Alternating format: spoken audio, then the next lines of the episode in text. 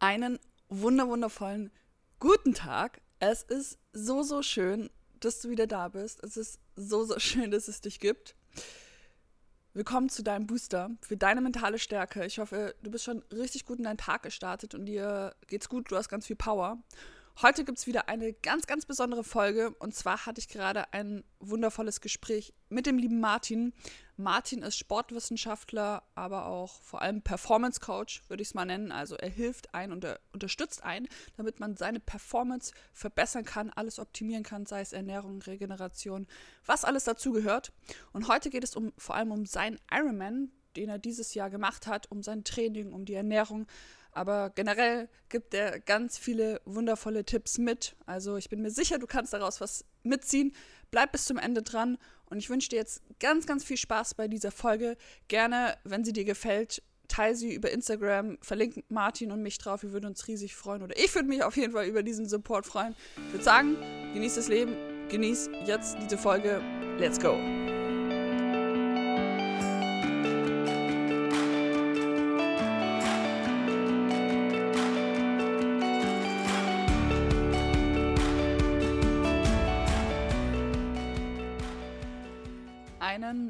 Wunderschönen, fantastischen guten Tag alle zusammen. Es ist so schön, dass du da bist. Ich hoffe, dir geht's gut. Und ja, heute wieder eine neue Folge und ich bin mal wieder nicht allein. Ich freue mich riesig äh, über den Martin, der heute bei mir ist. Vielen lieben Dank, dass du dir Zeit genommen hast. Wie geht's dir denn? Äh, hallo Sophia, hallo an die Zuhörer und Zuhörerinnen. Danke für die Einladung. Äh, mir geht's sehr gut. Ich habe äh, gute Energie, gut geschlafen und freue mich jetzt auf den Podcast, den wir jetzt hier schön am Morgen schon aufnehmen. Ja, voll. Was hast du denn am Morgen so gemacht? Heute Ja, schon? also, wenn du für heute fragst, bin ich ganz ehrlich, ich habe heute mal ein bisschen, äh, antworte ich ganz ehrlich, mal ein bisschen länger geschlafen, weil ich gestern Abend spät noch einen Vortrag hatte. Und ich denke, das ist auch ganz gut, die Variabilität zu haben, etwas länger zu schlafen. Ähm, länger heißt bei mir bis 7.30 Uhr. Ähm, das war eine schöne Erholung und dann habe ich mir einfach äh, Zeit genommen, ein bisschen kalt zu duschen, ähm, ja, ein bisschen auch äh, Morgengymnastik zu machen. Ich mache immer so ein, meine Variante des Sonnengrußes früh in der Küche, wenn äh, das Infrarotlichtgerät mich bestrahlt. Äh, ein bisschen gefiltertes Wasser getrunken mit äh, Zitrone und Salz. Und das war jetzt so ein einfacher Start. Und schon ein bisschen gearbeitet und jetzt sitze ich hier mit dir. Mega. Das klingt sehr, sehr toll. Wie, ähm, wie startest du denn generell so deinen Morgen? Also ist es immer so ein, hast du eine Morgenroutine? Ist es immer gleich? Also heute war es ein bisschen anders, aber wie ist das bei dir so? Ja, ich sage mal so an fünf von sieben Tagen, also ich bin jetzt kein Freund davon, alles jeden Tag gleich zu machen, aber an fünf von sieben Tagen nehme ich mir Zeit für die Morgenroutine. Also dann habe ich ausgeschlafen, also ich achte penibel drauf, dass ich acht Stunden Schlaf habe. Ähm, das ist so erstmal eine heilige Priorität. Und dann am Morgen, äh, ja, ich, stehe direkt auf, wenn der Wecker klingelt, äh, noch ein bisschen kuscheln mit meiner Partnerin, dann geht's äh, raus aus dem Bettchen. Direkt unter die kalte Dusche, also ohne zu zögern. Ähm, das ist tatsächlich dann das Erste, was ich mache. Und die kalte Dusche, gestern hat jemand gesagt in einem anderen Podcast, ich bin noch nie unglücklich aus einer kalten Dusche rausgestiegen. Und klar, stimmt, klar ja. ist das morgens äh, eine Überwindung. Und du denkst ja schon, wenn du drüber nachdenkst, uiuiui, hast jetzt gar keinen Bock drauf, aber ich denke nicht drüber nach, ich mache es einfach. Und nach so ein, zwei Minuten, das, da ist eine Energie da, das ist wie so ein Anschalter ähm, an der Lampe. Wenn du den drückst, ist sofort Energie da und das ist für mich morgens die kalte Dusche. Und ähm, ja, danach ist der Tag eigentlich schon ready. Ich brauche dann gar nicht mehr viel machen. Das ist normale Morgenhygiene. Dann gehe ich in die Küche. Ich habe so ein großes Infrarotlichtgerät da stehen, ähm, weil Infrarotlicht äh, regt auch nochmal die Zellenergie an und ähm, hilft nochmal der Regeneration. Ähm, ist so eine schöne Lichtenergie morgens jetzt auch in der dunkleren Jahreszeit. Ähm, dann mache ich da so mein, äh, während der Kaffee auch läuft, äh, das ist auch so ein sehr liebevoller und bewusster Prozess, wie ich meinen Kaffee mache. Ähm, selber mahlen, äh, schön dran schnuppern und dann äh, sanft aufbrühen. und Ja, ähm, dabei mache ich auch hier meinen Morgengruß, also den Sonnengruß, einfach ein paar gymnastische Übungen, ne? also Mobility-Übungen.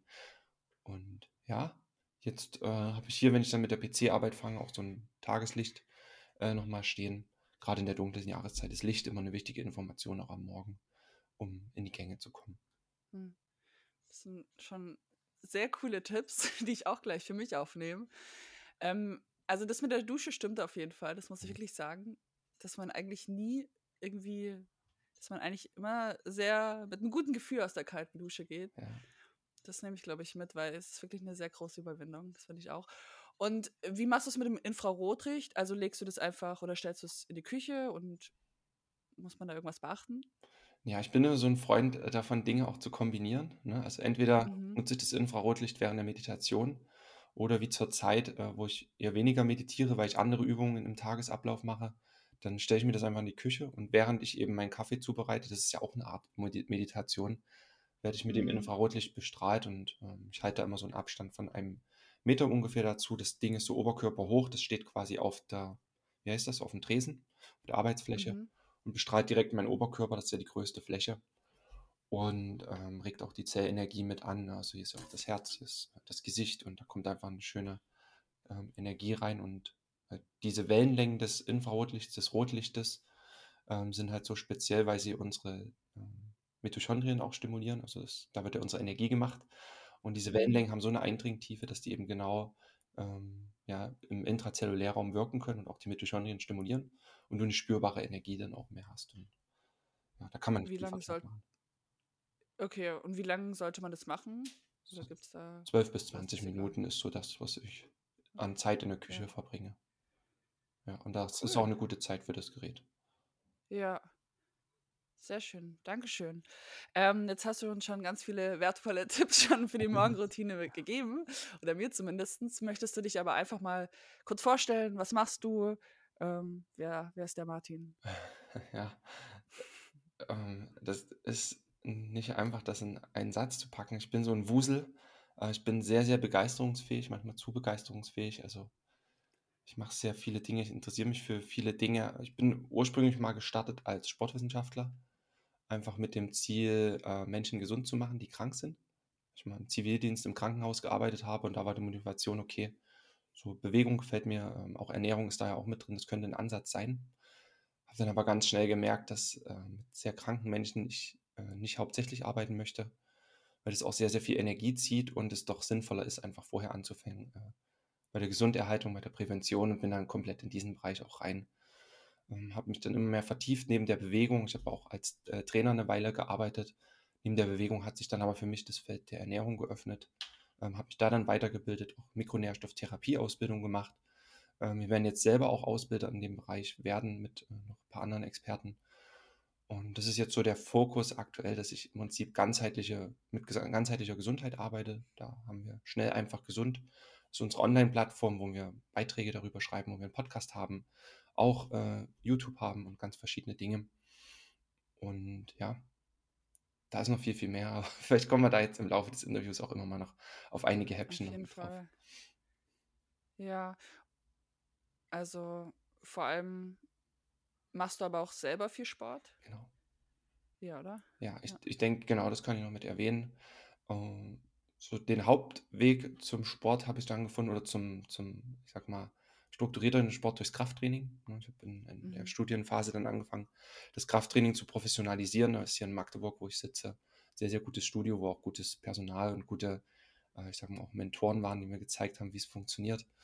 Ähm, und äh, wie man wirklich gut eine Kniebeuge macht, wie man wirklich gut Kreuzheben macht, wie man wirklich gut Bankdrücken macht.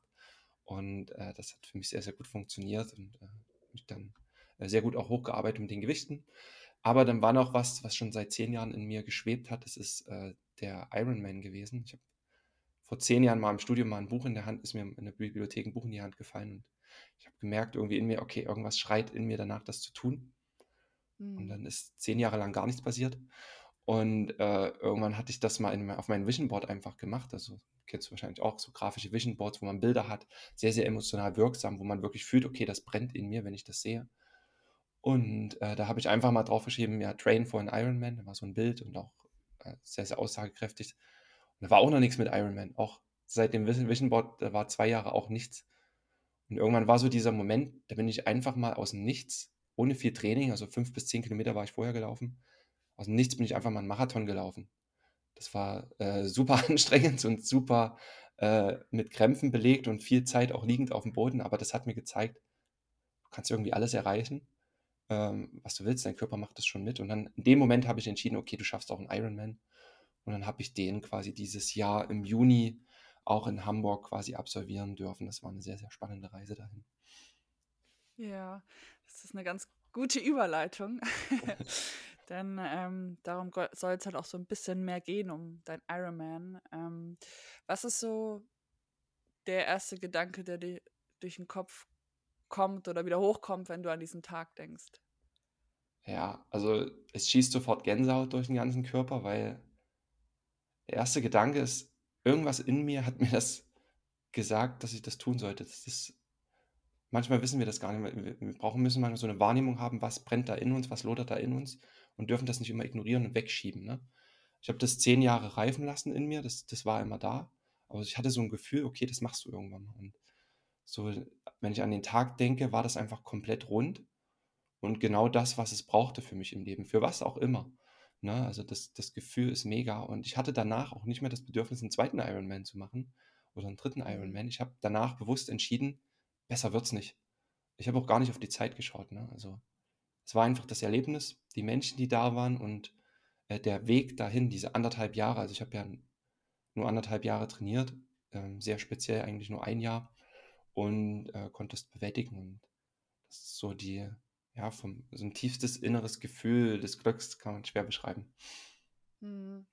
Ja, ich glaube, das ist eigentlich ganz gut, das immer wieder bewusst zu machen, dass oft hat man dieses Gefühl, wo man für was brennt und eigentlich nie darauf hört oder ja. das nie bewusst wahrnimmt. Und das ist eigentlich, dass man sich mal irgendwie wirklich Zeit dafür nimmt, sagt, hey, was, was ist in mir, wozu habe ich Lust? Und dafür ist ja eigentlich das Leben da. Also, Dankeschön. Hm.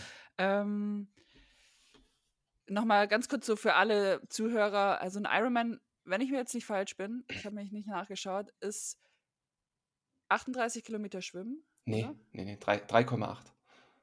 Äh, 3,8, 3,8, ja, ja. Das ist viel. sehr viel. 3,8 Kilometer Schwimmen, 180 Kilometer Fahrradfahren. Genau. Und Marathon ist 42 genau. Kilometer laufen. Ja. ja. Ähm, ist, also kann ich mir persönlich tatsächlich gar nicht so vorstellen. Ich meine, schon ein Marathon ist für viele auch was unglaublich herausforderndes, was es ja auch ist. Ähm, wie kamst, wie liefen die Disziplinen so für dich? Wie, wie kamst du durch? Wie, wie war das so? Ja, also morgens, du startest ja 6 Uhr oder 6.30 Uhr geht's los. Ähm, da stand ich in Hamburg an der Alster bei bestem Sonnenaufgangswetter. Und äh, du musst dir einmal vorstellen, da sind, es sind ja 1000 andere Starter, wenn ich mich jetzt recht erinnere. Es könnten noch mehr, nee, es können sogar 3000 gewesen sein. Es ist eine enorme Kulisse, du hast viele Zuschauer da, übelst geile Musik. Es ist totale Adrenalinstimmung. Dann stehst du da in deinem ähm, Neoprenanzug, der dir auch so eine Stärke vermittelt, weil der hat natürlich so eine schöne Kompression und du stehst dann da, du bist voll aufgepusht. Ähm, ich habe mich gefühlt wie so ein kleiner Wikinger, der jetzt auf seine Schiffsreise geht äh, zu neuen Ländern oder wie ein großer, starker Wikinger. Und ähm, dann hast du so einen Reihenstart, also du siehst, wie die ersten vor dir schon reingehen. Ne? Weil die mhm. Elite, es waren auch die äh, Weltmeister, Europameister mit da, die starten zuerst. Das siehst du schon und du siehst schon mal, wie die durchs Wasser flügen. Ne? Du siehst einfach nur Arme, die da durchballern ähm, und das Wasser, was spritzt und dann weißt du, okay, du springst jetzt auch gleich da rein. Und dann stehst du irgendwann vorne äh, an diesem Eingang, sage ich mal, in die Alster und ab dem du da reinspringst, wird es echt wild, weil du siehst nur noch Blubberblasen, du siehst deine eine, eigenen Arme wedeln, du bekommst immer mal einen Arm oder einen Fuß ab. Und, aber ich habe schon allein das genossen, also auch dieses durchs Wasser wühlen, dieses kämpferische, ähm, durch die Alster durch, und ähm, das waren ja, ich glaube, über eine Stunde Schwimmzeit. Ich habe das mhm. ab da schon komplett genossen. Ich habe so da schon gemerkt, okay, du wirst jetzt heute nicht äh, deine Bestleistung abziehen, weil es ist immer noch was anderes im Training zu schwimmen und in der Alster. Ich hatte vorher auch nur drei Wettkämpfe, ähm, andere ähm, Triathlon-Wettkämpfe und habe da schon gemerkt, okay, das wird jetzt heute nicht volle Kraft, aber das war so okay, weil ich habe gemerkt einfach, das ist genau das, was du wolltest, genau das, was du vor zehn Jahren mal gespürt hast. Das erfüllt sich jetzt. Ich habe einfach das genossen und äh, das Schwimmen war mega. Und wenn du beim Schwimmen dann irgendwann rauskommst aus der Alster, also du schwimmst eine große Runde, kommst wieder an, dann helfen dir so Leute, also die Ironman-Helfer, raus aus dem Wasser. Und ich kam da raus, ich war so überglücklich, ich habe den einen Ironman-Helfer erstmal so umarmt und gesagt, danke, danke, danke. Ähm, und es war einfach, diese ganze Energie hat es da durchgetragen. Und dann läufst du mit schwammigen Beinen ähm, und so ein bisschen dizzy aus dem Wasser dann zum Fahrrad. Du bist erstmal komplett überladen von den Menschen an der Seite, weil es steht alles voll. Äh, über 500 Meter waren überall nur Menschen. Rennst zu deinem Fahrrad, kleidest dich dann um, isst erstmal was Also ich hatte so gebackene Rice Cakes, ähm, also weil weißer Reis dann sehr gut zu verstoffwechseln ist mit ein bisschen Protein und Ei. Das Mhm. habe ich gefuttert und bin dann zum Fahrrad gerannt und dann ähm, steigst du aufs Fahrrad und dann weißt du, okay, du bist jetzt erstmal, ähm, wie lang war das? Fünf, sechs Stunden, ich glaube fünfeinhalb Stunden auf dem Fahrrad. Mhm. Ähm, Fahrradfahren ist meine Lieblingsdisziplin, weil du wirklich so in der tiefen Position hängst. Du hast so ein richtig geiles Renngefühl. Äh, so wie wenn du Tour de France guckst, die hängen ja auch immer da drauf und dann ist einfach so ein geiles aerodynamisches Gefühl, schwarzes Fahrrad, äh, geiler Helm, geiler Triathlonanzug. Das macht ja auch was, ne? Und dann, äh, ballerst du da durch. Deine 5,5 Stunden, ich ich fasse das jetzt mal kürzer. Nach so 4 Stunden merkst du, okay, äh, der Arsch tut jetzt wirklich weh. Es ist sehr unkomfortabel, äh, in dieser Position.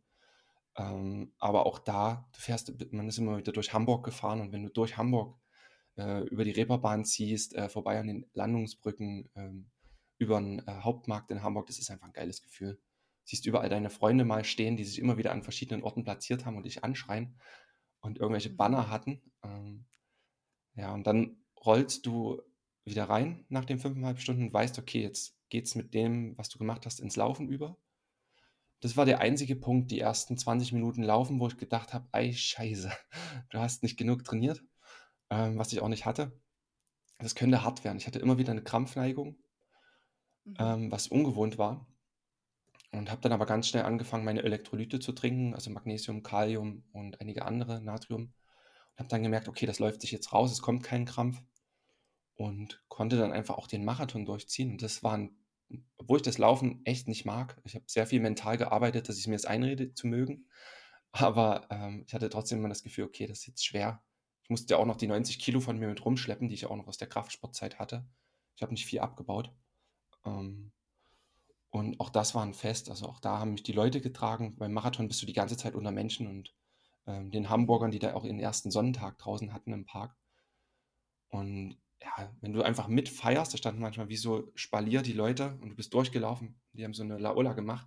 Wenn du das mitgemacht hast, haben dir die Leute einfach Energie zurückgegeben und es hat mich durch den Marathon getragen und dann hast du, läufst du fünfmal vorbei am Hauptmarkt, wo du dann siehst, ähm, diese Zieleinlaufstrecke, roter Teppich, zwei Tribünen an der Seite und oben das äh, Wort You are an Ironman.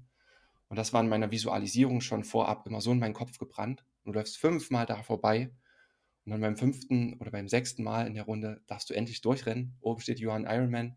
Der Moderator ruft auch You are an Ironman in diesem ganz speziellen Ton.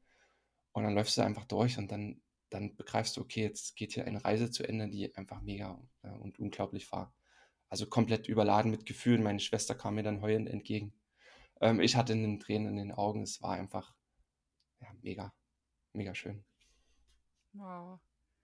Ja, so verrückt, dass du, dass der Gedanke dann vor zehn Jahren schon da war und dann, dann ist es auf einmal so weit oder dann ist diese Reise gefühlt zu Ende.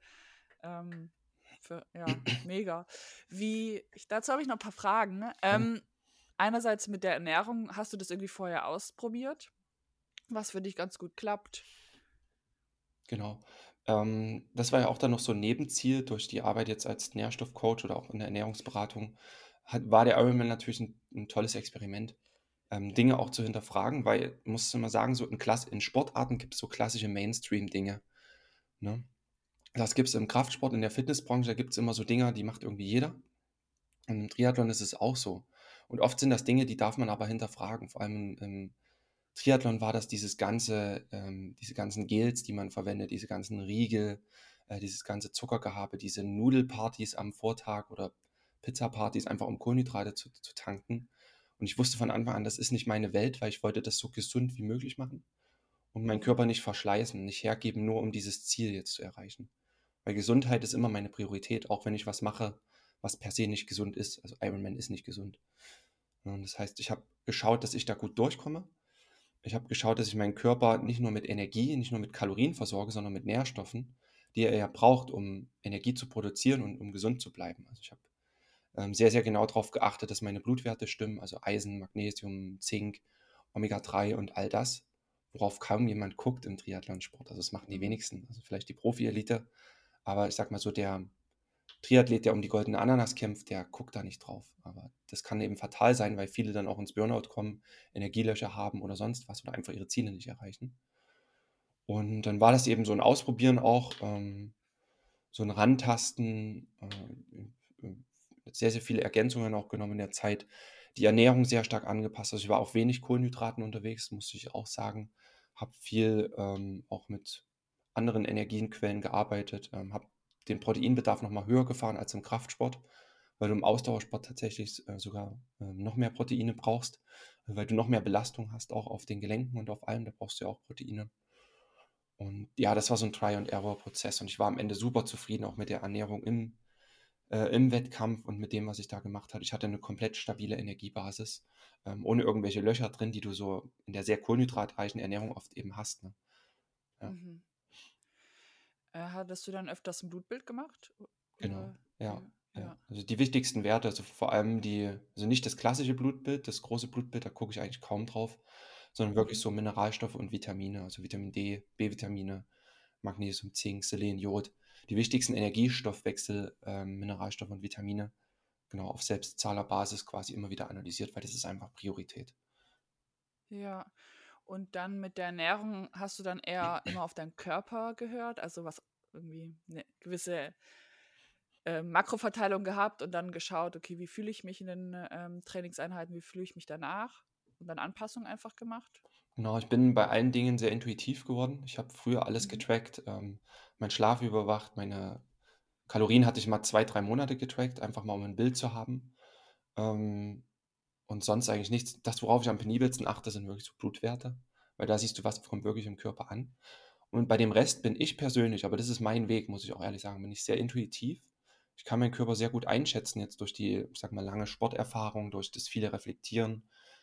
Ich habe einfach eine Wahrnehmung, was braucht es jetzt, ne? Und ähm, mache mir schon vorher Gedanken, dass du am Tag vorher schon nochmal so ein Carb-Loading machst, ne? Dass einfach die Speicher voll sind, aber auch nicht zu viel. Dann habe ich einfach so, so gute Quellen wie ähm, halt Reis, äh, Süßkartoffel ähm, und sowas genommen, einfach um die Kohlenhydratspeicher am Vortag aufzufüllen, einfach intuitiv. Dann am Wettkampftag auch einmal mal geschaut, dass ich so ungefähr auf 100 Gramm komme. Das war auch meistens nochmal auf Süßkartoffelbasis, weil das nicht so sehr viele Ballaststoffe hat und nicht so schwer im Magen liegt. Und, aber der Rest war sehr intuitiv und äh, ja, das, das habe ich mir dann einfach so über die anderthalb Jahre dann noch erarbeitet. Würdest du auch sagen, dass du dadurch nochmal ein bisschen besser dich kennengelernt hast oder war das schon, ja, doch. schon immer da? Auf jeden Fall. Das, da lernst du dich einfach nochmal besser kennen und ähm, ich mag das einfach im Gefühl zu bleiben und einfach zu fühlen, wie viel Energie habe ich denn jetzt schon. Und wenn du im Training zum Beispiel den und den Lauf machst, vielleicht 35 Kilometer, ähm, und dann merkst, okay, du hättest jetzt vielleicht noch einen Elektrolytdrink oder nochmal einmal Aminosäuren oder so mehr gebraucht, ähm, dann probierst du das beim nächsten Mal wieder, wenn du 35 Kilometer läufst und merkst dann, okay, das macht jetzt doch einen Unterschied. Und diese Information hatte ich dann fürs Rennen. Wie viel brauche ich dann eben ähm, an Elektrolyten, an Aminosäuren, um eben gut durch die ähm, elf Stunden zu kommen. Mhm. Und dass im Rennen dann nochmal Dinge passieren, die du nicht kalkulieren kannst, wie zum Beispiel, dass du beim Fahrradfahren durch äh, Kopfsteinpflaster eine Flasche verlierst oder du beim Laufen dann nach zwölf, äh, nach, nach äh, wann, wann ging es laufen los, nach sieben, acht Stunden keinen Bock mehr auf den Geschmack hast äh, aus deinen Elektrolytdrinks. Das passiert ja auch. Äh, das mhm. waren einfach so Dinge, die kamen dann spontan, aber auch äh, damit ging es dann umzugehen im Wettkampf. ja, wo man nicht vorher rechnen kann. Ja. Was ähm, gab es so wirklich herausfordernde, herausfordernde Momente in dem Wettkampf? Wo du wirklich mit dir, ja, wirklich sehr kämpfen musstest? Hm, ich musste tatsächlich gar nicht kämpfen, das ist das Interessante. Und das ist irgendwie so auch der rote Faden, weil es einfach so tief in mir war. Und mhm. ich so, man sagt so, ich war einfach im Grundtonus, also ich war nicht in so einer Überspannung, in so einer übelsten Wikinger-Krieger-Überspannung. Ich war in so einem ruhigen Wikinger-Grundmodus, einfach sehr selbstbewusst, sehr selbstsicher. Und ähm, ich konnte schon registrieren, dass ich nicht extrem ballern kann jetzt zu dem Wettkampf. Aber ich hatte einfach, wie, wie ich beim Schwimmen gemerkt hatte, so eine Gewissheit, okay, egal ob du jetzt ballerst oder nicht, du kommst an und es wird mega sein. Und äh, das Einzige war ein mentales Erlebnis, äh, was ich vielleicht ansprechen kann. Äh, wer weiß nicht, ob das jemand verfolgt hatte, Hamburg war ein sehr großer Unfall ähm, auf der Wettkampfstrecke im Radfahren, ähm, wo ähm, ein Motorradfahrer mit einem Fahrradfahrer frontal kollidiert ist. Also es war ein Filmteam und ein, ein Radfahrer und äh, das war auch ein Todesfall und ich bin halt kurz danach an der Stelle angekommen und mental zu sehen, wie jemand reanimiert wird und wie der Heli schon dasteht. Du musstest dein Fahrrad an der Stelle vorbeischieben. Das hat mich mental eine Stunde mitgenommen, weil ich dann schon mich gefragt habe, boah, äh, kannst du das jetzt hier weitermachen und kannst du jetzt hier das Erlebnis deines Lebens haben, äh, während hier einer um sein Leben kämpft und sowas. Aber im Endeffekt, es gehört das immer mit dazu. Es, selbst wenn Menschen in Urlaub fahren, äh, gibt es Unfälle auf der Autobahn, Menschen sterben dabei und du fährst trotzdem in Urlaub. Ähm, es, es, war nicht schön, aber niemand hätte gewollt, dass das Ganze abgebrochen wird und ähm, dass es einfach weitergeht.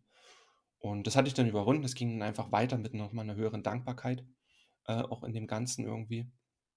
Und der einzige Moment war dann das, der Übergang vom Fahrradfahren zum Laufen, wo ich registriert habe, ähm, okay, hier, hier könnte ein Krampf kommen und am Anfang von einem Marathon schon zu merken, äh, dass äh, hier irgendwas nicht so, nicht so ist, wie du es dir vorgestellt hattest, äh, weil ich hatte ja auch eine Elektrolytflasche schon verloren gehabt, ähm, hatte ich dann einfach nochmal auf Elektrolyte von der Strecke zurückgegriffen. Ähm, das sind sehr eklige Salzgetränke und äh, Dinge, die hatte ich dann einfach getrunken und habe dann gemerkt, okay, das war jetzt das, was der Körper gebraucht hat und auch bewusst entschieden, nicht zu katastrophisieren im Kopf, also dieses, okay, scheiße, du läufst jetzt 42 Kilometer, äh, du hast jetzt hier Krämpfe, versuchen entspannt ähm, wahrzunehmen, aber da nicht zu sehr sich reinzusteigern, sondern langsam weiterzulaufen und zu fokussieren auf das Außen, also auf die Strecke, auf die Menschen. Und irgendwann war das dann noch wie vergessen und der Körper auch eingelaufen. Und es hm. kann auch nach fünf Stunden auf dem Fahrrad und ein und derselben Kurbelbewegung einfach normal sein. Gab es da Versorgung auf der Strecke? Genau, ja. Oder? Du hast Versorgung, aber das ist auch so klassisch gesponsert. Ne? Also da ist Coca-Cola, da ist Gatorade, da sind verschiedene Riegelfirmen. Das ist nicht das, was ich unter einer guten Ernährung verstehe, ähm, und eine, sondern eine sehr energiestabilisierenden Ernährung in dem Wettkampf. Das ist einfach für mich nur Marketing. Ähm, und das ist diese Triathlon-Bubble, in die ich mich nicht reinbegeben wollte. Also ich wollte keine Salzbrezeln essen und kein Gatorade trinken, weil das alles das belastet eher. Ne? Du willst keine Darmprobleme in so einem Wettkampf haben, weil da sind ja Süß Süßstoffe drin, da ist mhm. zu viel Zucker drin. Das kann viele Leute überladen, die dann auf dem Dixie landen ähm, oder danach auch extreme Probleme haben. Ich habe einfach meine eigene Versorgung mitgehabt. Ich bin mit zwei Flaschen in der Hand auch losgelaufen, ähm, was auch unangenehm sein kann natürlich, aber ich, ich wusste, dass ich das mache. Ich hatte Aminosäuren hinten bei mir ähm, als kleine Flaschenmischungen mit paar Ketonen. Also Ketonenkörper sind auch so Energieträger.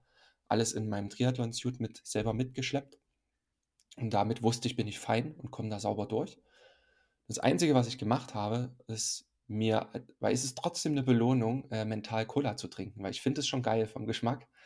Ähm, mega. Gesundheitlich ist es, ist es Quatsch. Aber ich habe mir dann gesagt, okay, ähm, du magst es ja trotzdem den Geschmack und so nach ähm, 30 Kilometern Laufen erlaubst du dir, das sind deine Getränke eh alle, mehr kannst du nicht mitschleppen, erlaubst du dir Cola zu trinken und auch mal so einen Riegel da von der Strecke zu nehmen einfach als Belohnung und scheiß dann auf den Rest. Und das habe ich gemacht.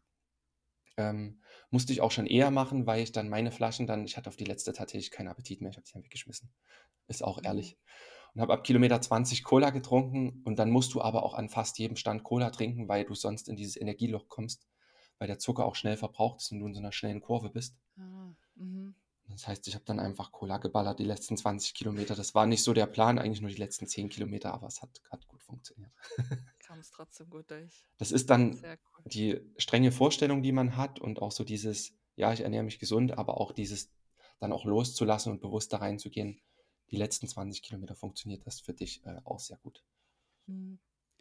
Wie, wenn wir da jetzt so ein bisschen sind mit dem mal vielleicht ein bisschen nicht ganz so streng zu sein in der Ernährung. Wie, wie bist du da auch mit dir selber? Also du ernährst dich sehr gesund, aber würdest du auch sagen, man hört ja auch immer wieder, es ist wichtig, mal vielleicht was Ungesundes zu essen.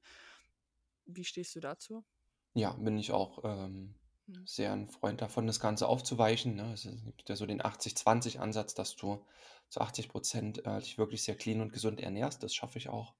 Ähm, das passt auf jeden Fall sehr gut bei mir und dann zu 10 bis 20 Prozent einfach auch mal zu sagen, ähm, du isst jetzt auch mal äh, ein Fastfood, du machst dir mal ein schnelles Essen, ähm, du genießt mal bewusst irgendwas. Also das war zu jeder Zeit auch immer drin.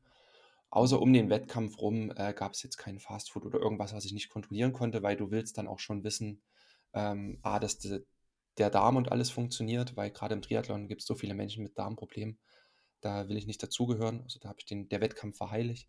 Aber so die Vorzeit habe ich auch einfach mal ähm, andere Dinge gegessen, auch mal Pizza und so. Ich habe da überhaupt gar kein Problem damit und mein Körper steckt das auch weg. Wenn du eine gewisse Resilienz hast und da auch mit einem entspannten Mindset rangehst und sagst, das ist vollkommen okay, ähm, dann kannst du das auf jeden Fall machen. Du darfst bloß dabei kein schlechtes Gewissen haben, weil dann wirkt es umso negativer, das Ganze. Ne? Mhm. Also gib dich da einfach rein und entspann dich, wenn du das machst. Was, was würdest du sagen, was, wo erkennt man, dass man einen guten Darm hat? Also ich schätze mal, wenn man einen guten Stuhlgang hat. Und ja.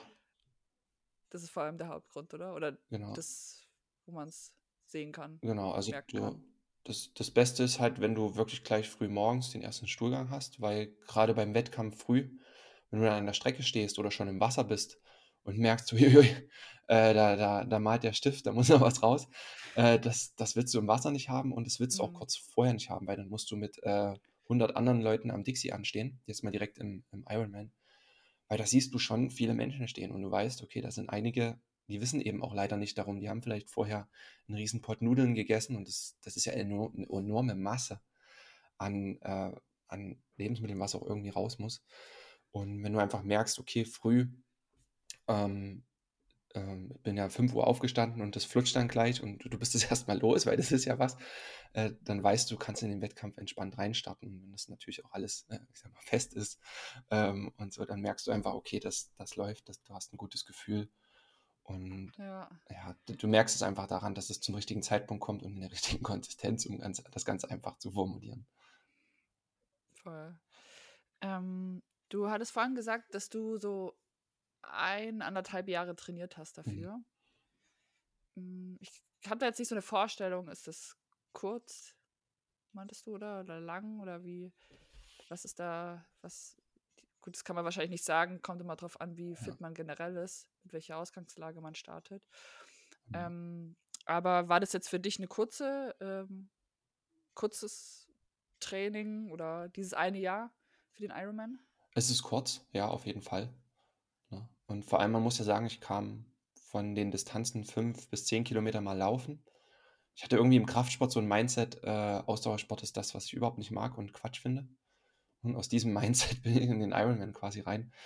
Und ähm, am Anfang, nach diesem Marathon, den ich mal spontan gelaufen bin, ging das super wild los. Ich bin mit einem Mountainbike die ersten Strecken gefahren. Ähm, ich hatte immer wieder Platten. Ich bin äh, gelaufen und geschwommen ohne Plan. Also das erste halbe Jahr war quasi einfach nur ein Austesten. Und so nach einem halben Jahr habe ich mich ja dann entschieden, ähm, ich mache erstmal den halben Ironman, ähm, quasi die Halbdistanz und da habe ich gemerkt, okay, du kannst jetzt nicht so weitermachen und hat mir dann einfach mal auch einen, einen Coach genommen, der mir nur das Technische gezeigt hat. Was brauche ich für ein Fahrrad? Ähm, was brauche ich für ein äh, Swimsuit? Ähm, was brauche ich vielleicht für Laufschuhe? Und ähm, wie läuft denn so ein Wettkampf ab? Was gibt es denn da für Regeln? Wie läuft denn das in der Zone ab? Was muss ich denn wechseln? Wie muss ich denn was hinhängen? Ich hatte überhaupt keinen Dunst von Triathlon. Also ich bin da rein wie so ein, ich sag mal, äh, Berserker aus dem Kraftsport der in so einen Sport rein musste, wo alle Menschen sehr dünn sind, sehr strukturiert sind. Ähm, das, das, war so ein wilder Umstieg und da hatte ich mir einfach mal äh, fünf Coachings genommen ähm, mit einer, die sich auskennt im Triathlon. Das war super wertvoll, weil ich dann auch einfach eine geile technische Grundausstattung hatte. Und ab da habe ich dann ein Jahr wirklich auch äh, sehr gut trainiert mit eigenem Trainingsplan, ähm, den ich mir auch einfach aus dem amerikanischen Raum besorgt hatte, den ich einfach nachgemacht habe.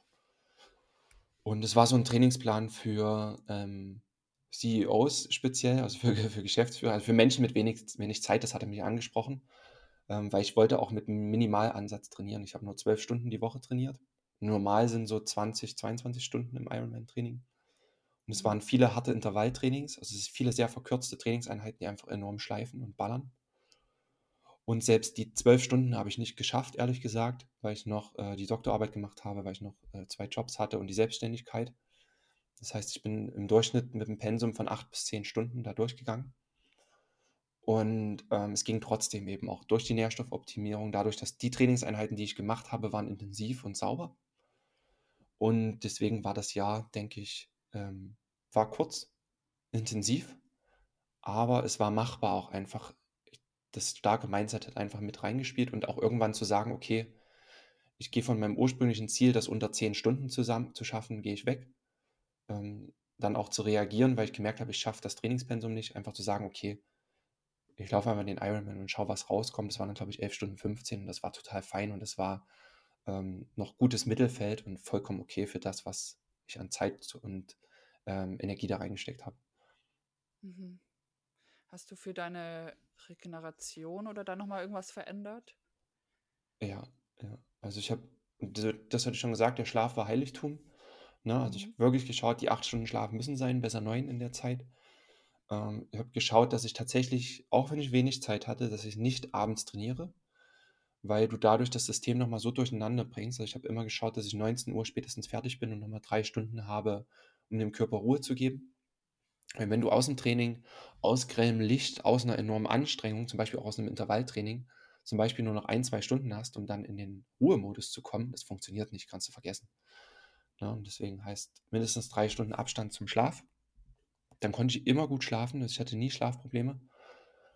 Ähm, dann auch situativ zu, regenerieren, äh, zu rege reagieren. Ich hatte eine Zeit, wo ich die Doktorarbeit geschrieben habe, wo ich die Jobs hatte, wo ich gemerkt habe, mein Körper reagiert jetzt. Äh, da war ich auch mal krank und habe dann entschieden, auch mal wirklich zwei Wochen gar nicht zu trainieren. Das war dann spontan, um den Körper nochmal durchatmen zu lassen und mir auch keine Schuldgefühle dafür gegeben. Ich habe immer gesagt, das ist jetzt so, das wird seinen Sinn haben, das ist das Zeichen meines Körpers, mir zu sagen, ich brauche jetzt Ruhe. Und selbst das hat es nicht kaputt gemacht. Also da auch mal loszulassen und mir diese längere Regeneration zu nehmen, das war super. Und der Rest war natürlich das Nährstoffoptimierte, wirklich sehr nährstoffreich zu essen. Ich habe super nährstoffdichte Lebensmittel gegessen, ne, also von ähm, sehr vielen Eiern quasi, von sehr, sehr hochwertigem Weidefleisch. Ich habe sehr, sehr viel Innereien gegessen. Das wird jetzt viele überraschen, warum Innereien, aber aus bester Qualität sind das die Multivitamine, die unsere Natur bietet. Also so eine gute Weiderindleber ist komplett voll mit Eisen, mit B-Vitamin, mit verschiedenen ähm, Aminosäuren, die wir brauchen für den Energiestoffwechsel. Ähm, ich habe mich mit sehr guten pflanzlichen Quellen, also Heidelbeeren, Sprossen, Pilze, ähm, all das ernährt, sodass mein Körper immer wirklich eine hohe Nährstoffdichte zur Verfügung hatte und auch immer auf zellulärer Ebene regenerieren konnte. Das war einfach ein Gesamtpaket, was mich gut da durchgebracht hat. Ja, ja, das glaube ich, du zeigst ganz gut, dass man halt auch, wenn man unglaublich viel noch zu tun hat, dass man auch trotzdem recht großes Ziel angehen kann und vielleicht auch ein bisschen smarter angehen kann. Das hast du, glaube ich, ganz gut gemacht. Ja. Ähm, was ich auch sehr toll finde, ist da, wie es so rüberkommt, auch wenig Druck dahinter ist. Mhm. Also, dass du dir auch mal wirklich sagst, okay, mein Körper ist vielleicht ein bisschen ermüdet, ich gönne mir Pause. Ähm, auch wo, wo jetzt, denke ich mal, die meisten Leute jetzt nicht zwei Wochen Pause machen würde. Ähm, also finde ich sehr, sehr toll.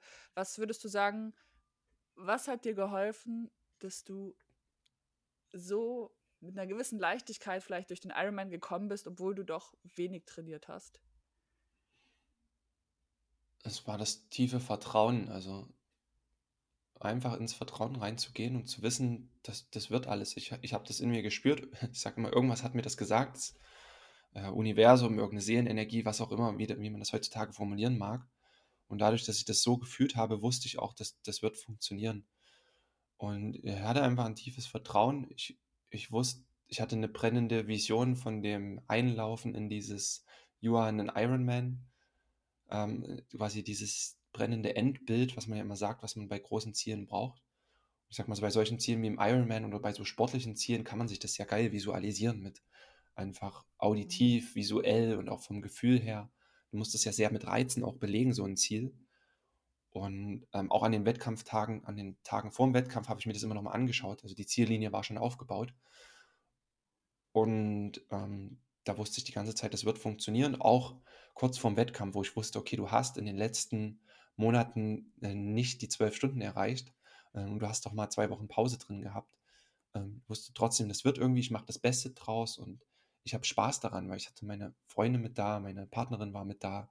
Ich wusste, dass viele äh, zuschauen. Meine Partnerin hat einen Livestream über Instagram gemacht.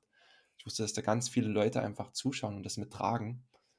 Und all diese Gewissheit war einfach ähm, Bombe und das hat mich irgendwie da durchgebracht. Das war hauptsächlich eben auf Mindset-Ebene ein ganz, ganz tiefes Vertrauen in mich und das, was mir, äh, ich sag mal, das Universum dazu geflüstert hat, was ich einfach mal machen soll. Hm, voll schön.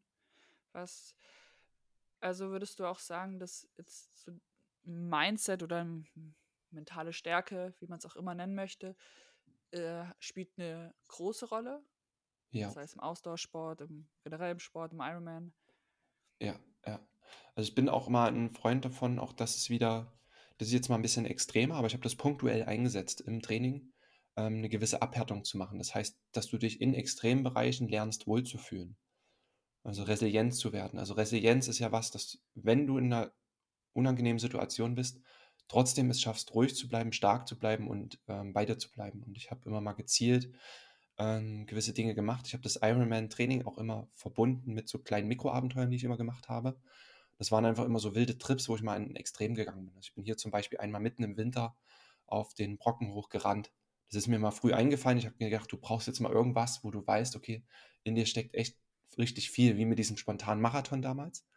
Und auf den Brocken zu rennen, einfach durchzurennen bei Eis und Schnee mit Rucksack. Ähm, das war super intensiv. Ähm, und es war auch mal bewusst ein Erlebnis, wo ich mich in, komplett aus der Komfortzone begeben habe und auch mal gelitten, gelitten habe. Aber dann auch dabei gemerkt habe, irgendwie ist es auch schon geil. Und das waren so Erfahrungen, die ich einfach intuitiv mit in den Wettkampf nehmen konnte und dann oft gar nicht mehr gemerkt habe oder mich erinnern konnte, du hast schon mal dies und das geschafft. Ne, dasselbe mhm. war mal mit einer 180 Kilometer Fahrradtour von hier, von Magdeburg auf den Brocken und äh, halbe Strecke zurück. Also es waren auch sehr viele Kilometer, auch aus dem Nichts, wo ich einfach ganz extrem mein Mindset durch sowas trainiert habe. Äh, dann habe ich auch öfter Eisbaden gemacht, ähm, im Winter auch also richtig mit Eisschollen rechts und links von mir, was dich auch ähm, wohlfühlen lässt in einer Extremsituation. Das kann man wirklich gut trainieren. Ähm, und mit dieser Resilienz, äh, mentalen Stärke und diesem auch Vertrauen in sich selber in den Wettkampf zu gehen, daraus zehrt man extrem. Und ich empfehle das immer mal punktuell mal in ein Extrem reinzugehen. Das muss jetzt gar nicht jede Woche sein, das muss auch nicht jeden Monat sein. Aber wenn ihr so einen Wettkampf vielleicht vorbereitet über ein Jahr, halbes Jahr, begebt euch mal in zwei, drei Extremsituationen, wo ihr auch mal wisst, ähm, da seid ihr komplett überfordert. Weil aus diesem Chaos entsteht danach auch wieder Ordnung und du kannst daraus lernen ähm, und Vertrauen gewinnen. Hm. Das ist echt guter Tipp. Also, ich glaube, man, also ich kenne das auch selber, dass man sich, das heißt, ich kenne es jetzt vor allem im Kraftsport, dass man sich bei gewissen Übungen ja, auch wenn sie vielleicht immer noch sehr herausfordernd mhm. sind, immer wohler fühlt, ähm, weil da gewisses Vertrauen ist oder man diesen Schmerz mehr kennt, diese mhm. Angst, Schmerz, raus aus der Komfortzone. Ähm, und ja, ich glaube, das ist immer ganz gut, einfach mal wieder bewusst was zu machen, was einen sehr Angst zubereitet oder wirklich ja. herausfordernd für einen ist. Und für jeden ist ja auch ein anderes extreme Situation. Ist ja bei jedem unterschiedlich, was für jemand eine Situation ist, ja, wo man Angst davor hat. Auch das, was du jetzt mit dem Kraftsport ansprichst, ist auch schön, weil ich habe auch gemerkt, da waren jetzt Übertrags. Ich habe jetzt wieder mit dem Kraftsport angefangen, ähm, mhm. auch wieder äh, klassisch Kniebeugen, Kreuzheben und alles. Ich habe auch da gelernt, wenn du aus diesem zu viel Kämpfen, aus dieser Überspannung rausgehst und in eine gute Grundspannung trotzdem kommst, in so einen Grundtonus und dir mal beim Krafttraining, bei einer Kniebeuge vorstellst, dass du nicht gegen die Hantel ankämpfst, wie so ein ähm, Verrückter, sondern mal mit der Hantel gehst, so rein gedanklich, dann macht das den Prozess viel, viel einfacher, weil du bist in einem starken Grundtonus und nicht in so einer Überspannung. Das ist mhm. mental gar nicht so einfach zu erklären, aber wenn du dir einfach vorstellst, mit der Hantel nach oben zu gehen, statt gegen die Handel zu kämpfen, verbissen, wird es deutlich einfacher. Und dieser Übertragseffekt ist gerade super interessant für mich. Ich trainiere das auch ganz bewusst. Ähm, auch den Fokus aus dem gegen etwas kämpfen rauszugehen, äh, sondern mit der Handel quasi nach oben zu gehen. Das ist spannend. Ja, das ist ein schönes Bild, ja. Stellst du dir das dann einfach vor dem Satz vor? Oder? Ja, es ist wirklich aus diesem Kampf rauszugehen und nicht ins Hass auf die Hand, nicht in Hassgefühl auf die Handel zu kommen, jetzt mal, vielleicht hilft es das, oder in, in Wut reinzugehen, sondern wirklich in so ein starkes Vertrauen, dass du eins mit der Handel bist und die Handel nicht irgendwas außerhalb von deiner Welt ist, sondern du mit der Handel einfach nach oben gehst, als wäre es Teil von ja. dir und das einfach auch so sein darf. Ja, das ist, das ist mental schwer zu erklären. Vielleicht kommt es trotzdem. Ja, rüber. nee, also finde ich sehr cool. Das finde ich mit, also dass man irgendwie als Team vielleicht eher arbeitet. Ja, genau. Ja. Ich und die Handel. Ich und mein Freund die Handel. Gemeinsam das Training machen. Ja. Ähm, einerseits war der, der Tipp jetzt ein bisschen mental, vielleicht eine mentale Stärke aufzubauen, gewisse Situationen sich zu konfrontieren. Gibt es noch Dinge, die du gemacht hast? Oder Tipps geben könntest, wo man men mental stärker werden kann? Ja, also ich habe bewusst mein Umfeld einbezogen Also, was man auch immer sagt, bei großen Zielen, die du hast, kommuniziere das ruhig nach außen, wenn du bereit bist. Also, weil wenn du das erst mal nach außen kommunizierst, das ist 'n Commitment, aber auch die Mensch Menschen finden das so beeindruckend, ähm, wenn du 'n großes Ziel hast, dass sie anfangen, dich dabei zu unterstützen und zu tragen. Also, das heißt, ich hatte 'ne Unterstützung aus meinem beruflichen Umfeld. Die wussten, was ich da mache. Die wussten, dass das auch mal aufhört irgendwann und haben mir auch einfach, äh, Druck genommen, ne? Also, mein Kollege bei Schnell, einfach gesund, der Martin, hatte auch immer der andere Martin hatte immer sehr viel Verständnis, ähm, hat auch einfach ja, weil wir auch Verbindlichkeiten hatten miteinander, das trotzdem alles am Laufen zu halten beruflich, trotzdem einfach, äh, entspannt gewesen, dass jetzt mal 'ne Zeit ist, wo ich nicht ganz so viel reingeben kann. Meine Partnerin ich habe mit ihr vorher intensiv besprochen nach dem halben Ironman zu sagen: „Jetzt kommt bald der ganze Ironman. Kannst du das mit mir noch mal 'n Jahr, 'n ne, 'n 3/4 Jahr so mitgehen?“ Dass ich ähm, dass du hauptsächlich leider kochen musst. Ich bin nicht der Freund davon, dass nur die Frau zu Hause kocht. Ich mache das selber auch sehr gern, weil ich Spaß dran habe. Aber ich hatte einfach wenig Zeit dafür. Ich habe sie bewusst darum gebeten oder mit bewusst das mit ihr besprochen und wir hatten beide 'n Commitment: „Ja, das machen wir und wir machen das als Team.“ Und das hat das Ganze noch mal sehr, sehr mitgetragen, vor allem in der Partnerschaft. Die Familie wusste Bescheid, dass sie nicht zu jeder Familienfeier heimkommen kann. Das ist dann auch wichtig. Ähm, Freunde wussten das auch. Ich habe auch, ähm, Freunden kommuniziert, dass ich nicht äh, keinen Alkohol weiter mit trinke, ne, weil ich habe schon noch 'n Freundeskreis, äh, auch, äh, in der Heimat, da wird auch gerne mal ein oder andere das ein oder andere Bier getrunken. Und das konnte ich mir zu der Zeit einfach nicht erlauben. Ähm, wollte ich auch wirklich nicht, da war ich auch sehr streng. Außer zu Herrentag und mal zu 'nem Junggesellenabschied. Ähm, da waren mal 2 Dinge, die ich mir rausgenommen habe, aber sonst so 'n Feierabendbier oder so, das gibt's bei mir nicht. Und das habe ich einfach Leuten auch erklärt und dann lassen die dich auch in Ruhe. Weil grade so Bereich Alkohol ist gesellschaftlich immer so ähm, vor allem in so Runden, wo du nicht in deiner Bubble bist, ähm, aus gesundheitsorientierten oder sportorientierten Menschen, ist das Verstehen oft schwer. Aber wenn du erklärst, ganz sachlich: „Ich habe das und das Ziel und das trägt mir nicht zu, jetzt Alkohol zu trinken“, dann ist das vollkommen okay. Und irgendwann haben mir auch meine Freunde, ähm, sogar einfach alkoholfreies Bier hingestellt von ganz alleine. Ähm, und das finde ich einfach wichtig. Bezieht euer Umfeld mit ein. Auch auch das auf 'ner entspannten Ebene, ohne Druck, ohne Vorwürfe, ohne zu signalisieren, ich bin irgendwas Besseres. Ähm, einfach nur zu sagen: „Ich habe das Ziel, ich finde das geil, du kannst gern teilhaben daran. Ähm, und ich freue mich einfach, wenn ihr das akzeptiert und auch irgendwie unterstützt, weil wir sind Freunde und ihr wollt mir ja auch nicht schaden. Wir sind einfach Freunde, die sich gegenseitig stärken wollen.“ Und das war super hilfreich. Mhm. Ja, ich glaube, das ist 'n guter Punkt zu kommunizieren und das irgendwie auch ganz sachlich und ruhig. Also, oft ist man da ja auch so 'n bisschen hat man vielleicht, ja, gewisse Erwartungen, dass die anderen das irgendwie schon vorhinein irgendwie mehr machen als man. Also, wenn man's nicht kommuniziert, dann kann man natürlich auch nichts, äh, verlangen von jemand anderen. Ja, Ähm, ja. was viele halt wäre schön, machen ja. was viele halt machen, ist, wenn sie in so 'n Extremsport auch reingehen, die kapseln sich komplett von ihrem Umfeld ab, ne? Oder Mhm. auch so oft, dass du musst dein Umfeld dann verlassen. Ich bin nicht der Freund davon zu sagen, nur weil Menschen in meinem Freundeskreis, die seit 20 Jahren meine Freunde sind, jetzt nicht das machen, was ich mache oder in 'ner ganz anderen Bubble sind. Ähm, ich mag das nicht, ähm, die dann wegzuschieben. Also, ich möchte trotzdem weil sie sind sehr wertvolle Menschen, Teil meines Lebens. Und oft ist es so, dass viele Menschen dann, sage mal, das alte Leben wegschieben, um in 'n neues Leben reinzukommen. Ich wollte das bewusst nicht und habe dann lieber sehr genau erklärt, was ich mache und, ähm, ja, 'n Teil der Freunde stand dann eben auch mit an der Strecke und das war einfach mega schön, obwohl sie 'ne ganz andere Einstellung zum Leben haben und auch keinen Ironman machen, auch gar nicht so diese gesunde Ernährung und so haben und trotzdem das mitgetragen haben. Also, ich wollte da niemand aufgeben. Das das war mir sehr wichtig. Ja, und dadurch war bestimmt der Support auch noch größer. Ja, äh, das war mega, ja. Das ist schön. Wie, ähm, so ein Tag vorm Wettkampf, wir drehen noch mal die Zeit zurück. Was äh, wie sah so dein Tag aus? Wie hast du selber wie bist du mit dir umgegangen? Ja, also, das Wichtigste, was ich vorher organisieren konnte, war, dass, äh, ich zeitig genug anreise. Also, wir waren 2 Tage vorher da, dass ich den Check-in entspannt machen konnte. Du hast halt e extrem viele Tools und Zubehör mit für so 'n Triathlon-Wettkampf, so viel Kleinigkeiten, ähm, dass ich das alles organisieren konnte, weil ich bin nicht so der strukturierte Mensch. Ich bin eher so 'n Freigeist und, äh, nicht ganz so geplant. Aber ich habe mir die Zeit genommen, dass ich das dann alles machen konnte, dass ich mir auch die Zeit nehmen kann zu planen und zu strukturieren. Es war das alles sauber vorbereitet. Ähm, und einen Tag vorher jetzt, wo du das fragst, fällt mir auch wieder ein, dass das, äh, nicht gut lief, weil wir sehr, sehr viele Wege hatten. Also, ich hatte am Tag vorher noch 'ne Trainingseinheit gemacht, du gehst nochmal schwimmen, du gehst nochmal Radfahren und läufst nochmal, einfach um das System wieder in Gang zu bringen, weil du eine Woche, Woche vorher pausierst.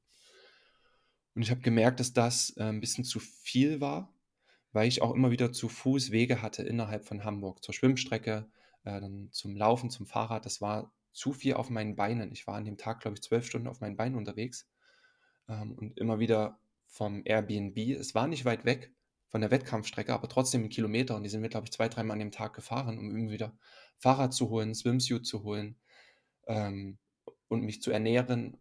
Und das habe ich vorher nicht eingeplant gehabt. Das ist, kam überraschend. Das, da war noch nicht so die Wettkampferfahrung da. Das heißt, der Tag war komplett blöd. Ich habe abends gemerkt im Bett, dass mir meine Beine jetzt schon wehtun von dem vielen Stehen und Laufen. Und äh, genau mit diesem, das Gefühl war immer noch so im Hinterkopf. Und ich glaube, das war auch ein Grund, warum es im Schwimmen dann ich schnell gemerkt habe, dass heute nicht so viel geht. Und vielleicht auch, warum es beim Anfang des Laufens ähm, so ein bisschen gekrampft hat. Ist mir aber auch jetzt erst wieder eingefallen, dass du gefragt hast. Aber trotzdem war an dem Tag auch mental nochmal am Vortag ähm, die gute Ernährung im Fokus, also wirklich sehr, sehr clean. Ähm, und auch nochmal ähm, das Mindset, also nochmal an die Einlaufstrecke zu gehen, dir das nochmal anzuschauen. Ähm, dann war noch nochmal, ich glaube, Jan Frodeno, der aktuelle Weltmeister, war da, hat ein Interview zu geben, einfach nochmal in die Aura einzutauchen, mit da zu sein an der Strecke und schon mal zu schauen in das, was dann ähm, kommt. Weil die Vergangenheit und das alles, was dann hinter mir lag, die Reise konnte ich jetzt nicht mehr beeinflussen.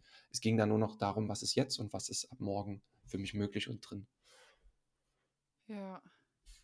Ja, aber ich glaube, solche Dinge kann man ja dann irgendwie auch nur ähm, mit Erfahrungen besser mhm. wissen, ob man jetzt vorher vielleicht irgendwie das besser organisieren kann oder wie auch immer.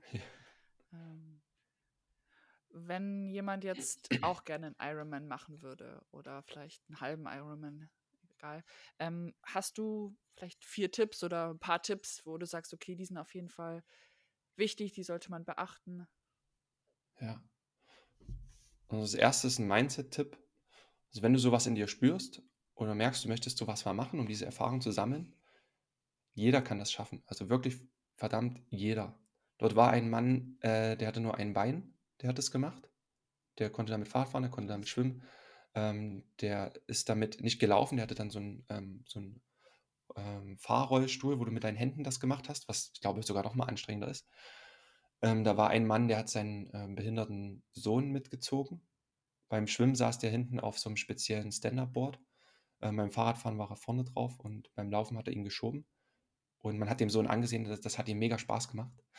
Ähm, das hat jemand geschafft. Und ich hatte am Wochenende einen Vortrag gehört von einer jungen Dame, die wollte einfach Spendengelder sammeln für Schulen in Bangladesch, die sie ähm, betreut hat. Und sie musste dafür extreme Dinge machen, einfach um irgendwie Finanzierung zu bekommen. Und sie hat aus nichts auch trainiert für einen Ironman.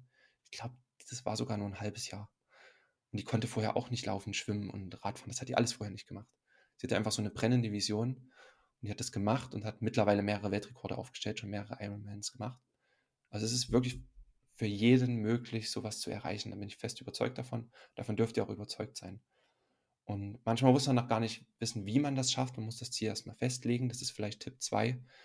Einfach erstmal sich das irgendwo auf dem Vision Board zu packen, ähm, irgendwo sichtbar zu machen und auch zu wissen, ähm, nicht nur das Ironman im Außen zu machen, dass du dich dann vielleicht Ironman da, nennen darfst, dass du eine Medaille dann hast, sondern auch wirklich, was macht das im Innen mit dir? Weil du musst ja irgendein Mensch werden, ähm, um das Ganze dann auch zu sein. Und das verändert dich ja menschlich. Und das ist halt quasi der zweite Tipp, das schon mal in die Zukunft als Ziel zu setzen, zu visualisieren und zu schauen, was für ein Mensch bist du dann eigentlich, was bringst du an Stärken mit ähm, und wie kannst du dann mit dem, was du auf diesem Weg gesammelt hast, andere Menschen inspirieren. Das war für mich zum Beispiel eine sehr, sehr hohe Motivation. Ne? Tipp 3 ist wirklich im Sport immer achtet auf die gute Nährstoffversorgung. Denkt nicht nur in Kalorien und in verfügbare Energie, denkt bitte auch wirklich in Mikronährstoffen, in den vielen kleinen Mikronährstoffe, Vitamine, also Mineralstoffe sind immer Zahnrädchen im Körper, die erstmal dafür sorgen können, dass Energie richtig verbraucht werden kann, verarbeitet werden kann im Körper.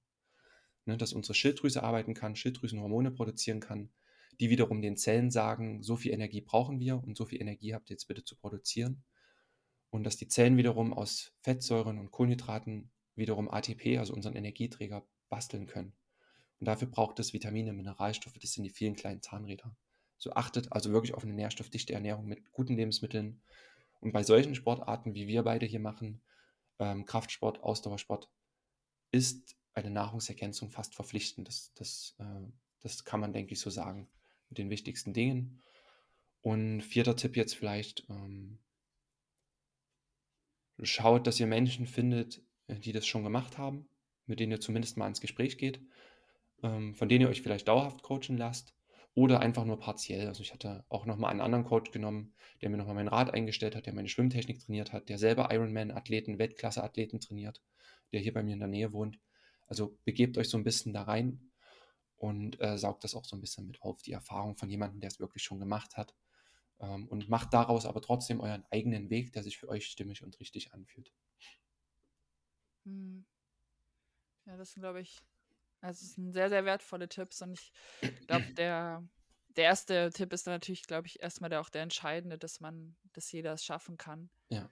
Ähm, und das finde ich, glaube ich, auch so beeindruckend am Körper, dass er sich einfach anpasst, sobald man ihn trainiert. Ähm, und dass er ja so unglaublich viel schaffen kann. Ähm, ja, vielen lieben Dank für die Tipps.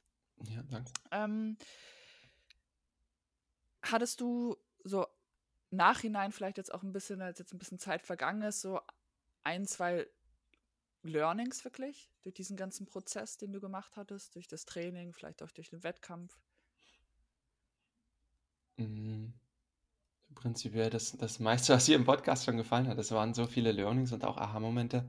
So wie ich es jetzt erzählt habe, ist ja die Reflexion von dem, was passiert ist. Man, man verarbeitet das ja jetzt ganz anders, ähm, mhm. als es mal war, hat eine gewisse Vorstellung, ein gewisses Gefühl dazu.